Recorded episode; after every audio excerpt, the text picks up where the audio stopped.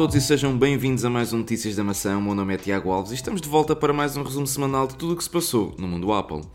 E esta semana houve uma suposta fuga de informação que nos veio dizer quais serão os nomes dos iPhones a serem lançados em setembro. Supostamente este ano os novos modelos serão todos 11, com a designação de 11, sendo a diferença no sufixo, ou seja, 11, 11 Pro e 11 Pro Max. Traduzindo, o 11 será o equivalente ao que temos hoje em dia, que é o 10R, o 11 Pro será o equivalente ao 10S e o 11 Pro Max será o equivalente ao 10S Max. Já agora, o que pensam destes novos nomes? Deixa uh, a tua opinião nos comentários. Uh, gostaríamos de saber uh, o que pensas acerca desta nova nomenclatura para os iPhones. Ainda no decorrer desta semana surgiram mais rumores o youtuber Everything Apple Pro, em parceria com o leaker Max Weinbach, divulgaram novos detalhes sobre os futuros iPhones. O primeiro rumor é o de que os novos iPhones poderão dobrar a capacidade de armazenamento base, passando dos atuais 64 GB para os 128 GB.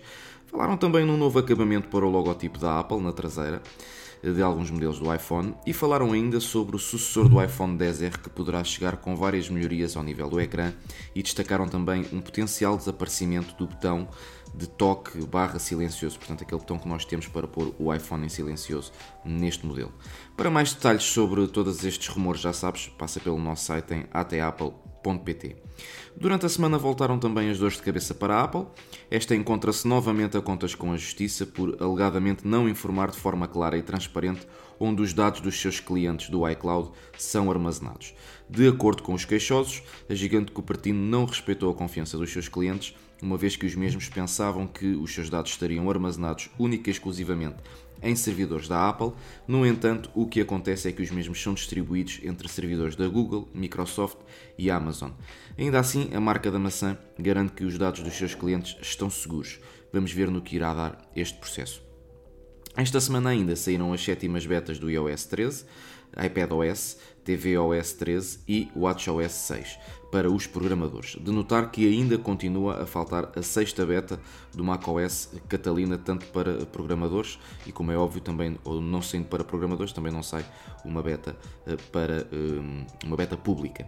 Entretanto, saíram também as sextas betas públicas do iOS 13, iPadOS e tvOS. E para finalizar, de acordo com a Bloomberg, o FAA, Federal Aviation Administration, proibiu o transporte dos MacBook Pro de 15 polegadas elegíveis no programa de recall da Apple em todos os voos dos Estados Unidos. Recentemente a Apple detectou que o modelo anterior eh, dos MacBook Pro de 15 polegadas, mais especificamente nas unidades vendidas entre setembro de 2015 e fevereiro de 2017, possui um defeito na sua bateria que provoca o sobreaquecimento da mesma eh, e que pode posteriormente incendiar-se. Deste modo, todas as companhias aéreas dos Estados Unidos receberam um comunicado emitido pela entidade reguladora, ou FAA, neste é indicado que os modelos do MacBook Pro de 15 polegadas que ainda não procederam à substituição da sua bateria não serão permitidos de transportar nos voos, como bagagem de mão, de porão e de carga. Esta proibição, apesar de apenas ter sido implementada para já nos Estados Unidos, deverá ser brevemente extensível a território europeu uma vez que algumas companhias aéreas europeias já receberam um comunicado da EASA, a European Union Aviation Safety, a indicar que os passageiros que possuírem um MacBook Pro de 15 não deverão utilizar o mesmo durante o voo, devendo o mesmo permanecer sempre desligado. E por esta semana é tudo. Eh, na próxima semana não existirá o podcast resumo da maçã, uma vez que eu irei tirar umas curtas férias, mas não desesperem porque na semana seguinte volta tudo à normalidade. É apenas na próxima eh, semana que não existirá.